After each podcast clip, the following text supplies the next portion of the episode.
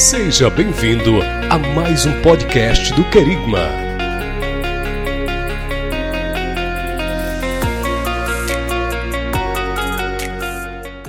Jesus. Um, dois, um, dois. Jesus. Nesse mesmo espírito, eu gostaria que vocês abaixassem suas cabeças.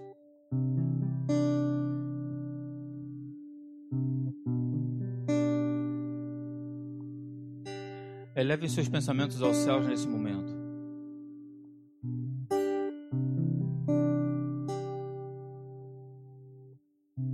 É como um desejo enorme de que esse momento nunca acabe.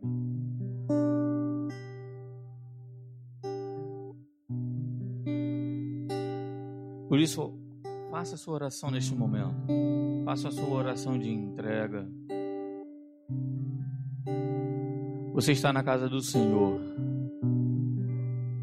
O Deus Todo-Poderoso criou os céus e a terra.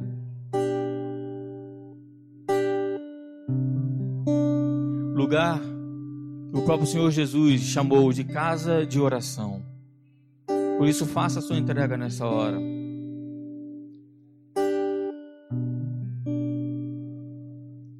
Entrega a sua oferta nessa hora. Coloca a sua vida no altar do Senhor. Para que Ele prepare o lugar dentro de você. Para que Ele possa entrar. Ele possa achar morada dentro de você.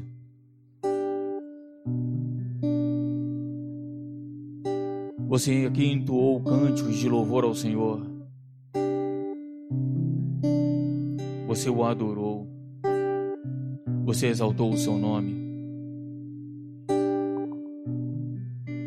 Mas o mais importante de tudo isso é a entrega que você faz a Deus neste lugar.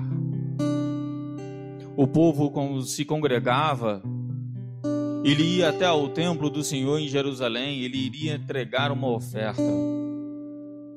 Primeiro, uma oferta, um holocausto em adoração. Depois, uma oferta pelo seu pecado. Por isso, faça isso nesse momento. Faça a sua entrega nesse momento. Imagina que você não está aqui no, nesse lugar, nesse prédio, aqui no Spar em Maricá, mas imagina que você está dentro do templo do Senhor. Se imagine dentro dele. E nessa hora, faça a sua entrega.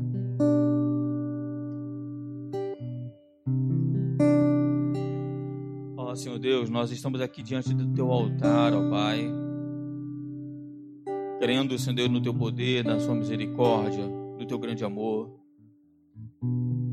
Aceita a oferta que é feita neste lugar através de oração, pelos teus servos aqui, Senhor.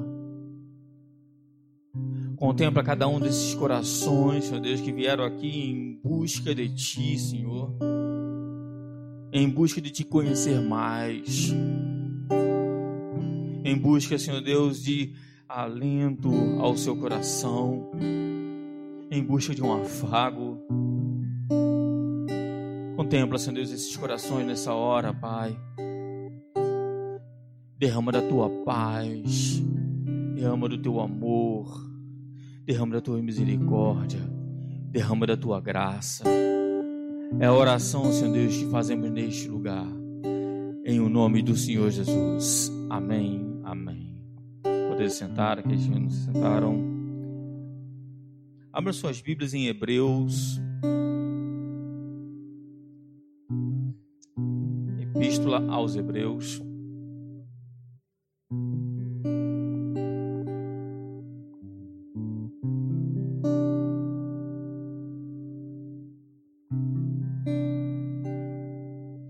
Capítulo 8.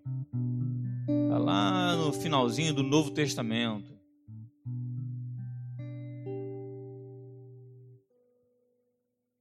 Lá no finalzinho. Hebreus capítulo 8.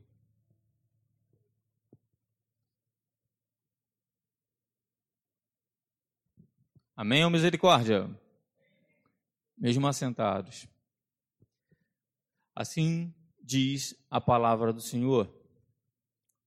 O ponto principal do que estamos dizendo é que temos um sumo sacerdote, tal que se assentou à direita do trono da majestade nos céus. Como ministro do santuário e do verdadeiro tabernáculo que o Senhor formou, não o homem. Todo sumo sacerdote é constituído para oferecer dons e sacrifícios pelo que era necessário e que este também tivesse alguma coisa que oferecer. Ora, se ele estivesse na terra, nem seria sacerdote, havendo já sacerdotes que oferecem dons segundo a lei. Eles servem num santuário que é figura e sombra das coisas celestiais. E por isso, porque Moisés divinamente foi avisado quando estava para construir o tabernáculo. Vê que faças tudo conforme o modelo que lhe foi mostrado no monte. Agora, porém, Jesus alcançou um ministério superior ao deles, como também uma aliança da qual ele é mediador, é, é superior à aliança antiga que está firmada nas promessas, em promessas superiores. Pois, se aquela primeira aliança tivesse sido sem defeito, nunca se teria buscado lugar para a segunda. Deus, porém, repreendendo-os, diz: Verão dias, diz o Senhor, em que com a casa de Israel e com a casa de Judá estabelecerei uma nova aliança ela não será segundo a aliança que fiz com seus pais no dia em que tomei pela mão para tirar da terra do Egito, porque não permaneceram naquela minha aliança, e eu para eles não não atentei, diz o Senhor. Esta é a aliança que depois daqueles dias farei com a casa de Israel, diz o Senhor porei as minhas leis na sua mente, e em seu coração as escrevi, e serei o seu Deus, e eles serão o meu povo. E não ensinará jamais cada um ao seu próximo, nem cada um ao seu irmão, dizendo: Conhece o Senhor. Porque todos me conhecerão, desde o menor até o maior pois lhes perdoarei a maldade de seus pecados e de suas iniquidades não me lembrarei mais. Dizendo, dizendo na nova, nova aliança, ele tornou antiquada a primeira. Ora, aquilo que nos torna antiquado e envelhecido perto está de desaparecer. Amém? É um texto meio longo aqui de Hebreus, mas é um texto muito bonito. Eu gosto muito desse texto. Se eu pudesse, eu leria o 7, o 8, o 9, o 10 e assim por diante. É um dos livros que eu mais me identifico, é interessante. E apesar de ter sido escrito aos Hebreus, por vezes me pego falando, dizendo falácias, né, pastor? Dizendo que foi Paulo o autor de Hebreus, mas apesar de tudo, não, não sabemos qual é o nome do autor. Parece muito com a escrita de Paulo. Mas é interessante como o autor aos Hebreus ele faz um apanhado muito importante no que significa a vinda de Cristo e o que isso significa na vida do povo. Não apenas na vida do povo, mas no relacionamento que o povo tinha com Deus. É certo que quando nós olhamos lá no Antigo Testamento, principalmente no último livro do Antigo Testamento, Malaquias, nós vimos muito claramente que o sacerdócio estava corrompido. E a corrupção do sacerdócio fazia com que o povo também se corrompesse. Os sacerdotes não mais ensinavam o povo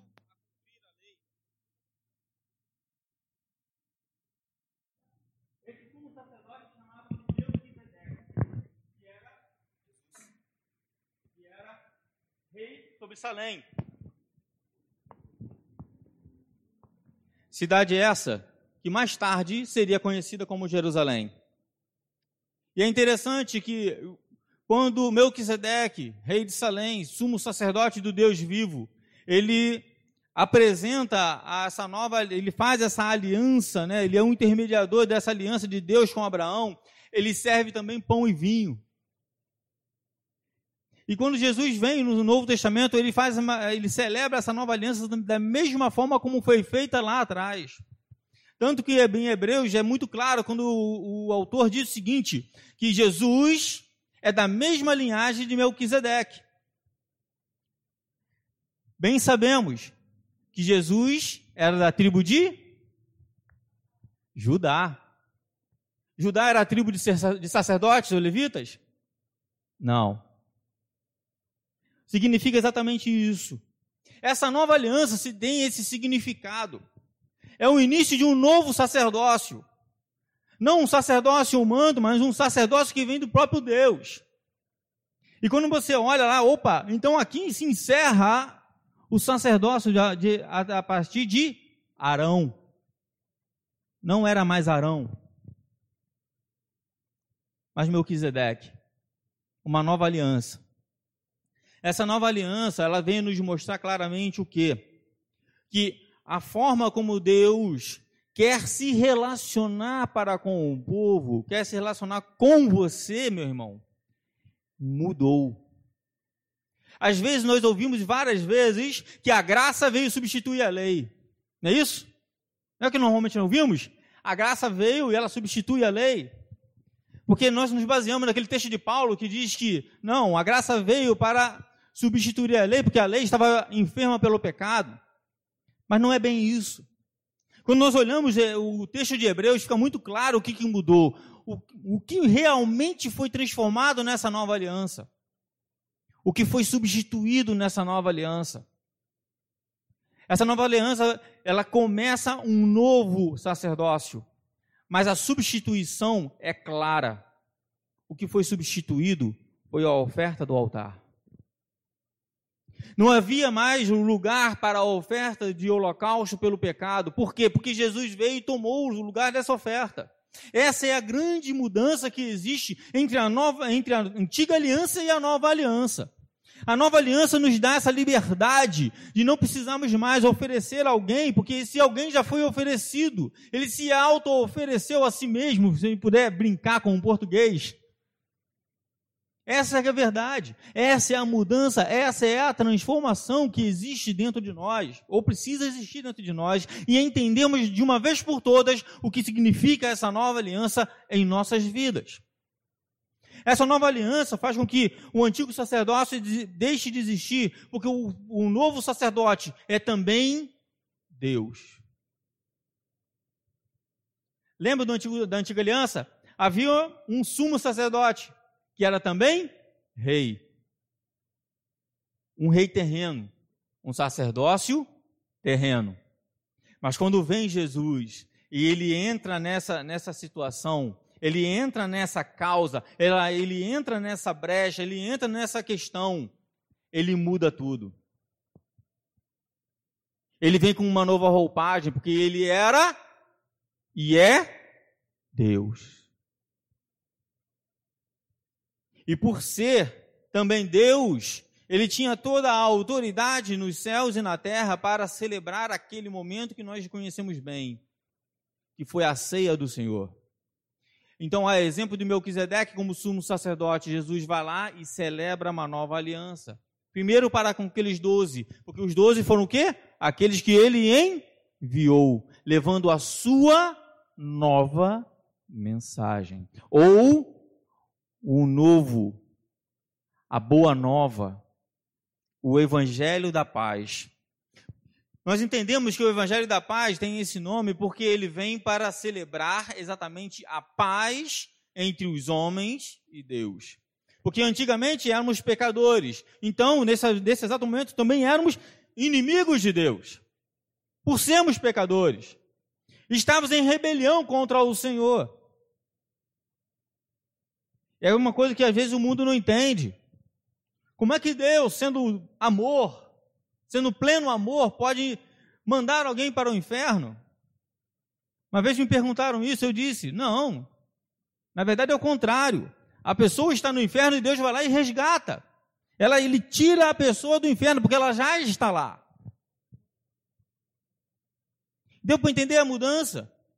Essa mudança ocorre no momento que você entende que Deus quer ter um novo relacionamento com você. Ele mudou toda a forma de, de relacionamento com Ele para que nós pudéssemos entrar e estarmos diante dEle. Antigamente, na antiga aliança, não poderíamos fazer isso. Somente o sumo sacerdote, uma vez no ano, fazia isso. Ou seja, havia vários intermediadores para que pudéssemos falar com Deus. Por isso que quando Deus aparece a certos homens, é muito claro quando eles olham e tremem diante daquela situação. Moisés, por mais que tenha sido criado pelos, pelos egípcios, ele, ele já naquele momento já conhecia um pouco da história do seu povo. Então, quando Deus aparece diante dele, ele sabe que ali ele não era digno de estar. É por esse motivo que quando Isaías olha e vê, se vê diante de Deus, ele cai por terra, porque ele sabia que ele não era digno de estar naquele lugar. Agora, se apercebem do que acontece hoje? Nós estamos no lugar onde aqueles homens, eles olhavam para si mesmos e se achavam indignos de estar diante de Deus. E nós estamos aqui neste lugar, neste momento, diante do Deus Altíssimo do Deus Todo-Poderoso. É exatamente isso que vem, Deus vem transformar.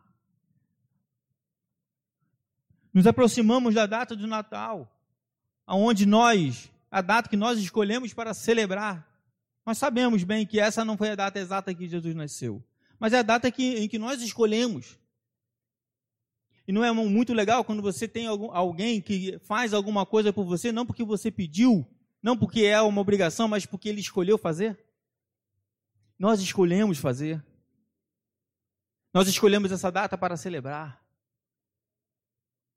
E essa data é importante para nós porque ela celebra em nós essa nova aliança. Um novo sumo sacerdote que não está aqui mais para interceder, porque ele é o próprio Deus. A parte do início do capítulo 8 que fala sobre essa questão da antiga aliança, porque a antiga aliança não era perfeita. A antiga aliança não era perfeita por vários motivos. Mas todos os motivos apontam para o homem. Essa é a grande verdade. Porque se você perceber e você ler a lei, e se você entender a lei, a lei era muito clara.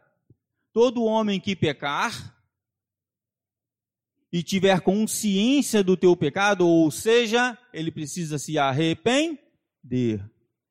Venha até o templo e traga a sua oferta. A lei já dizia isso.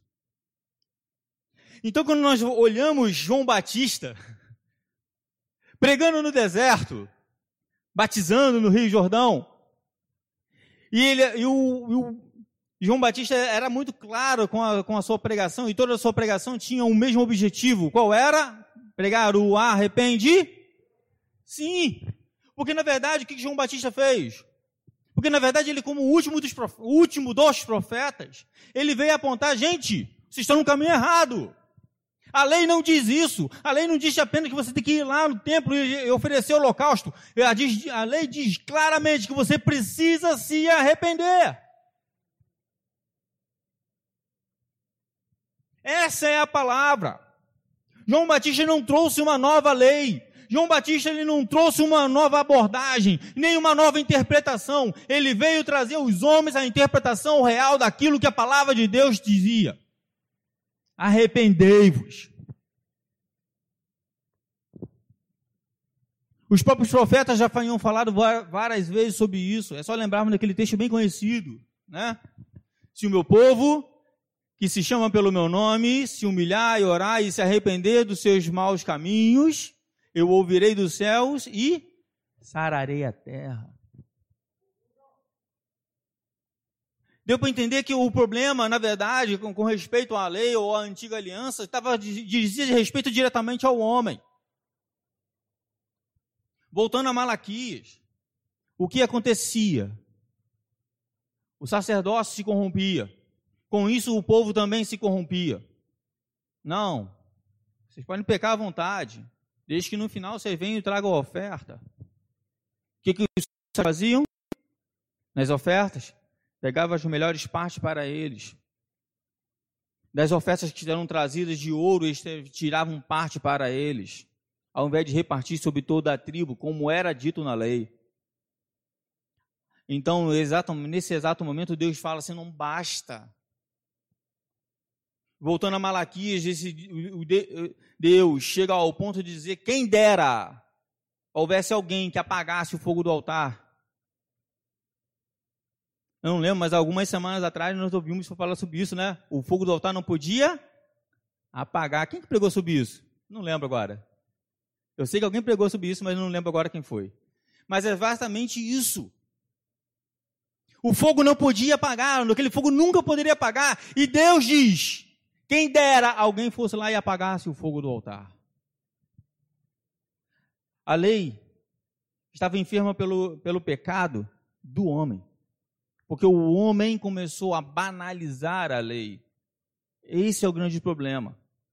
Então, quando nós olhamos para essa nova aliança, o que Deus quer, na verdade, não é pessoas que venham aqui apenas trazer as suas ofertas. Ou seja, não é o ritual.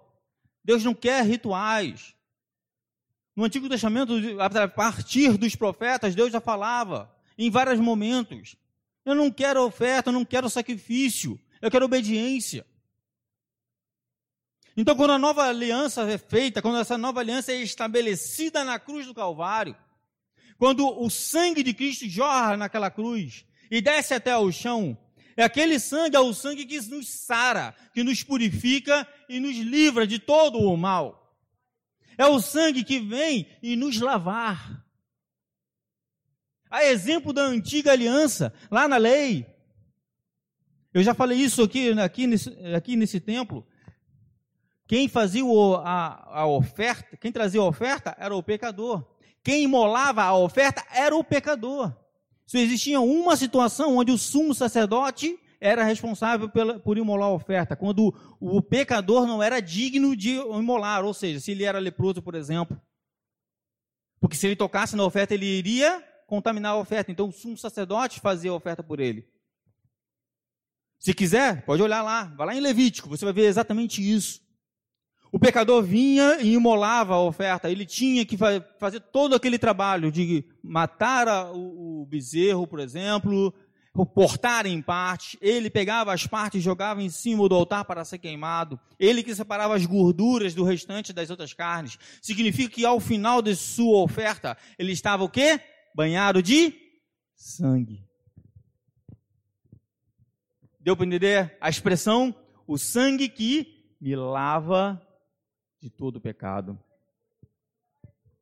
Essa é a nova aliança, é isso que Deus vem fazer com a sua vinda aqui na terra. Esse é o fato, esse é o momento em que nós precisamos parar e refletir. Às vezes nós estamos tão preocupados com muitas coisas. Eu adoro rabanara também, gente, eu gosto também. Mas isso não é o mais importante. É muito legal ganhar presente, sim. Mas o nosso presente maior é a vida eterna. Do que adianta, gente, a gente ganhar tanta coisa, a gente conseguir tanta coisa, se a gente vai direto para o inferno? Não dá mais para viver dessa forma. O grande problema é que a nova, no que diz respeito à antiga aliança, foi resolvido. Não, agora não precisa mais de sacrifício nenhum, não. Eu fiz o sacrifício máximo. Jesus fala. De uma vez para todas, ou por todas. Não existe mais lugar para sacrifício. O sacrifício máximo já foi feito. Agora, isso faz o quê? Isso nos desmerece a lei? Coloca a lei de lado? Não. Aí vem o nosso grande equívoco como igreja. Nós entendemos que a, a lei fica em segundo plano quando a graça vem. E quando na verdade não é exatamente isso que acontece.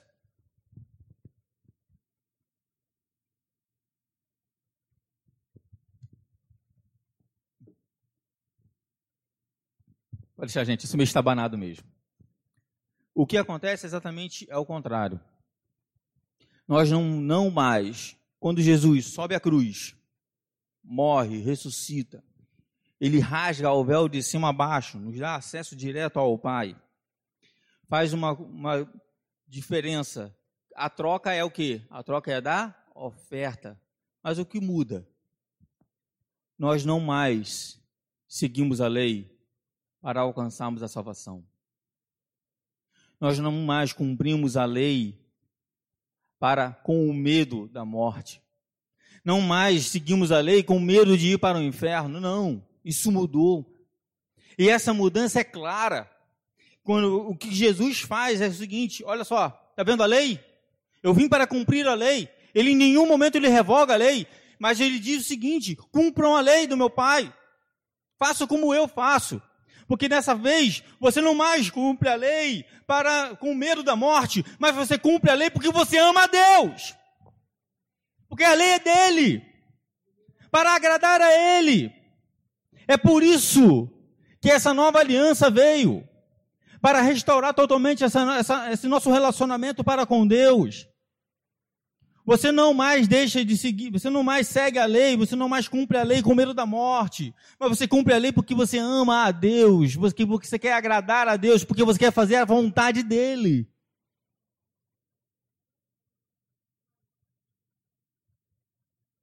Bem sabemos que a tudo aquilo que nós fizemos aqui na terra de errado, se nós pedimos, se nós nos arrependermos, se nós pedimos perdão ao Senhor com um coração realmente íntegro diante de Deus, consciente do que você está fazendo, você vai ser perdoado.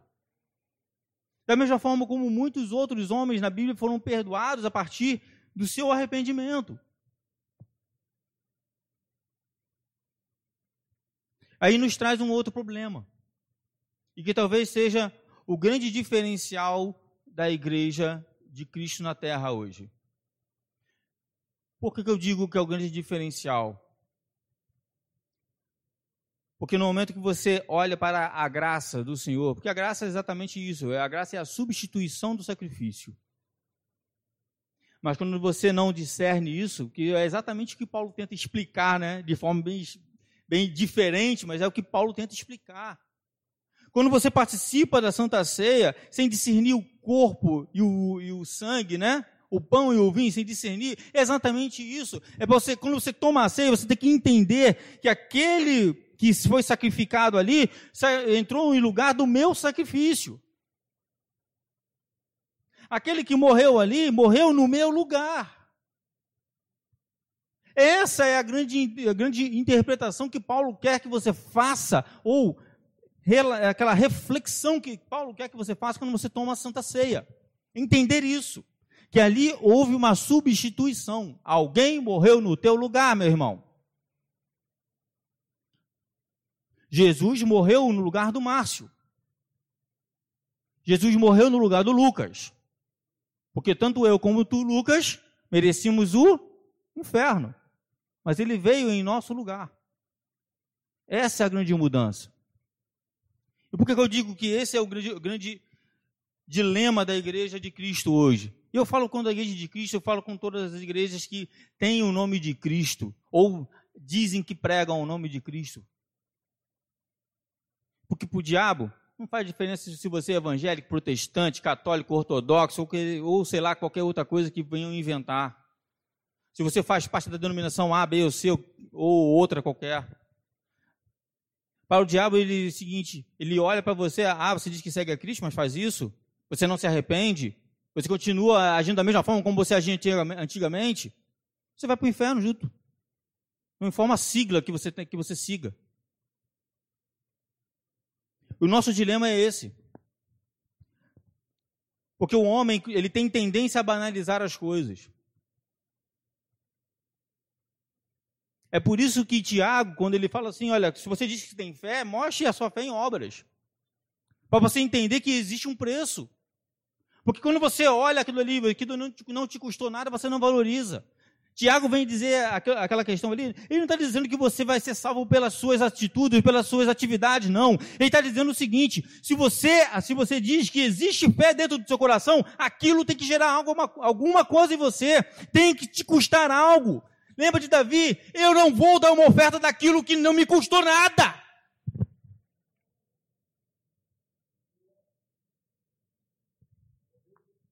Foi muito bom, legal pra caramba. O cara oferecer. Ah, não, olha, pode pegar isso aqui, oferecer para. Não. E tem que me custar alguma coisa. Lembra?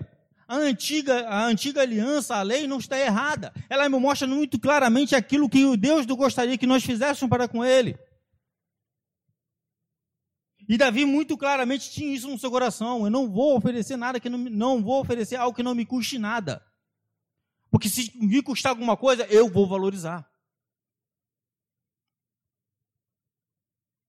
Então, para encerrar essa parte aqui, esse último ponto, esse é o ponto de atenção. Não podemos banalizar a graça do Senhor. Não podemos banalizar aquilo que Deus fez por nós.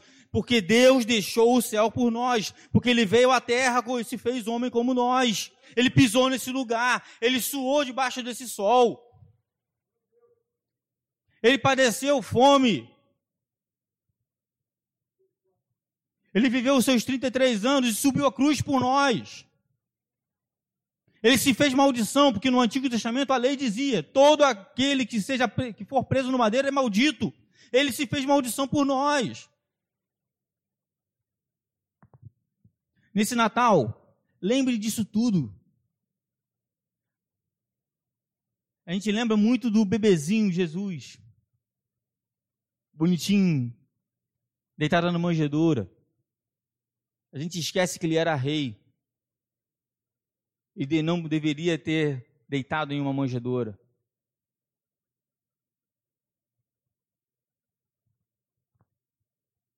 O pai dele, não é porque o pai dele não tivesse condições, porque José tinha condições de pagar o lugar, mas não tinha lugar.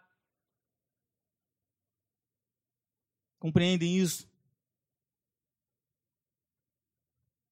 Todo o sacrifício começa com ele descendo dos céus.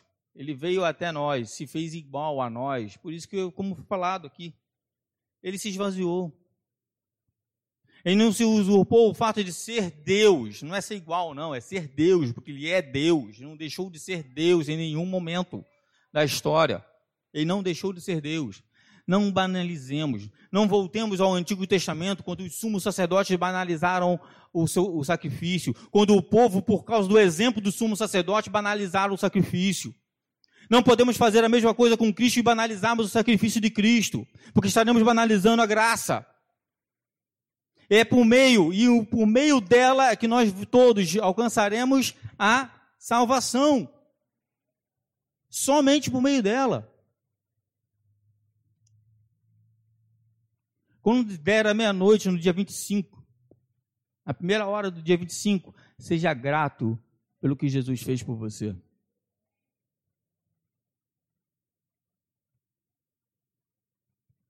Reflita, como se você estivesse naquele exato momento fazendo a Santa Ceia, celebrando a Santa Ceia. Faça como Paulo fala. Olha aquela situação e ensina o corpo e o sangue vai entender que aquele exato momento foi o momento em que Deus se diminuiu para que nós pudéssemos alcançar a salvação. 33 anos é um quê? Um estalo para Deus. Mas ele esteve aqui entre nós. A nova aliança, feita no sangue de Cristo, tem um objetivo de restaurar a nossa relação com Deus. Tem gente que gosta de falar, né, as orações de amantíssimo Deus, eterno Pai. Parece que Deus está muito longe, está fazendo inteiro urbano, né, lá para o Japão. Tratando Deus como se, como se Deus fosse uma das nossas autoridades, né, que gostam e, e, e fazem questão de serem chamados pelos seus títulos. Vai chamar um juiz de senhor. Vai. Chama um juiz de senhor para você ver uma coisa. Vai você preso e aquela pessoa que você foi testemunhar junto. Deus gosta que nós o chamemos de paizinho. Sabe aba? Aquela palavra aba que aparece lá no Novo Testamento? É paizinho. É diminutivo de abim. Deus quer um relacionamento íntimo conosco. Íntimo. Ele sabe de toda a nossa vida, mas Ele quer que nós tenhamos um tempo com Ele, como o pastor gosta de falar, um tempo de qualidade. É, sabe aquele tempo de qualidade? É você parar e conversar, expressar. Se você olhar um novo, um novo crente, normalmente ele faz a oração dessa forma, né? Ele fala com, fala com Deus, mas de uma forma diferente. Ele, o, novo, o novo convertido, normalmente, ele tem uma conversa com Deus.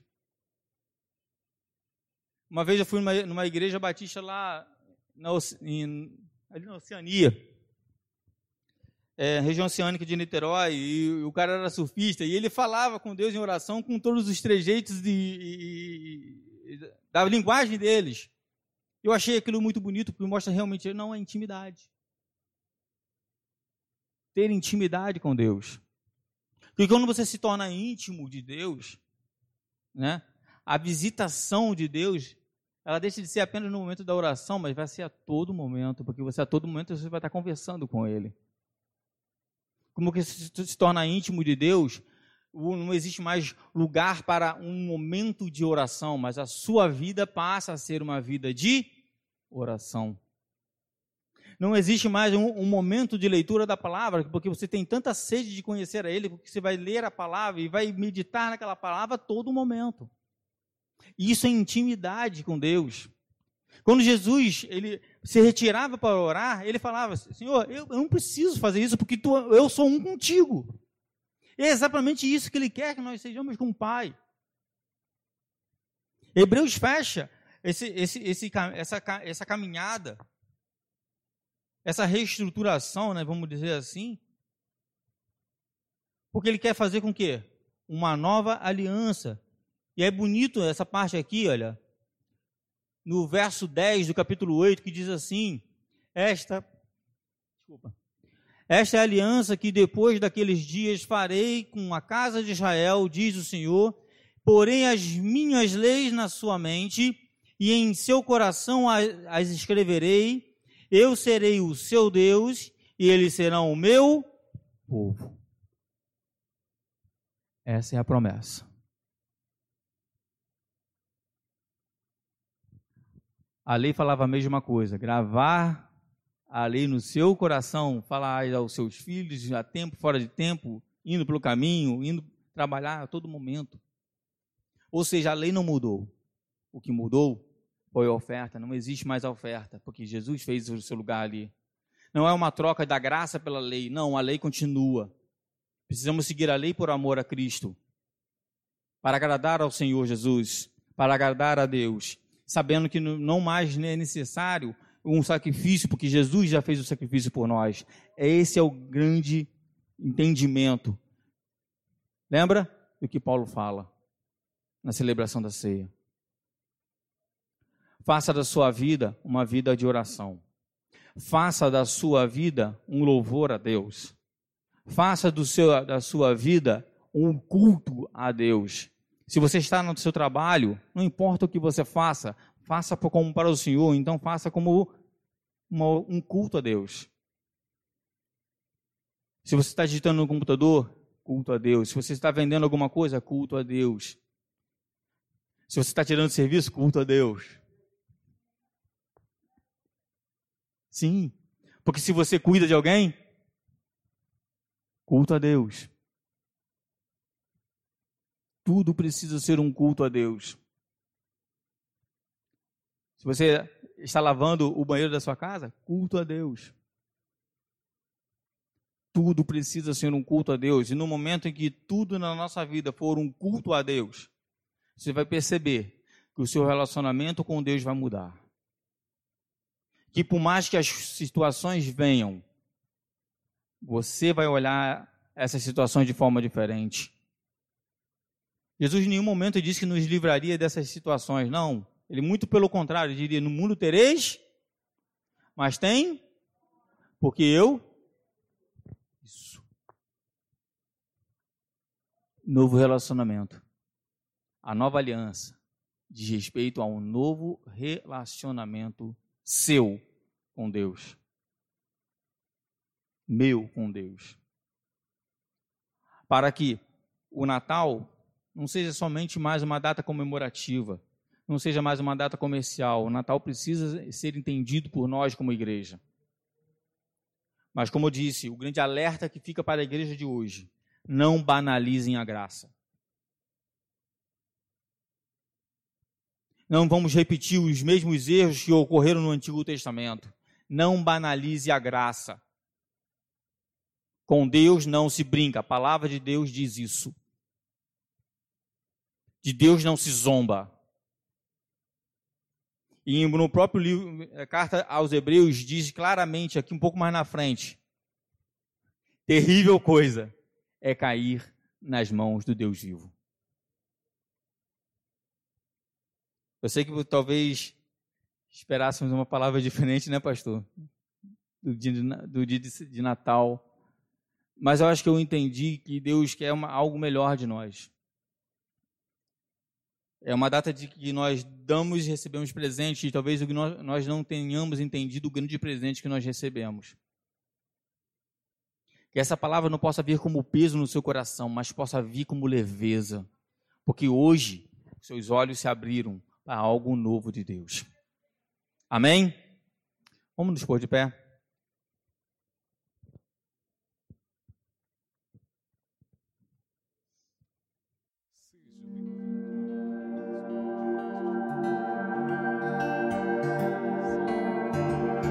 Querigma, anunciando o reino de Deus.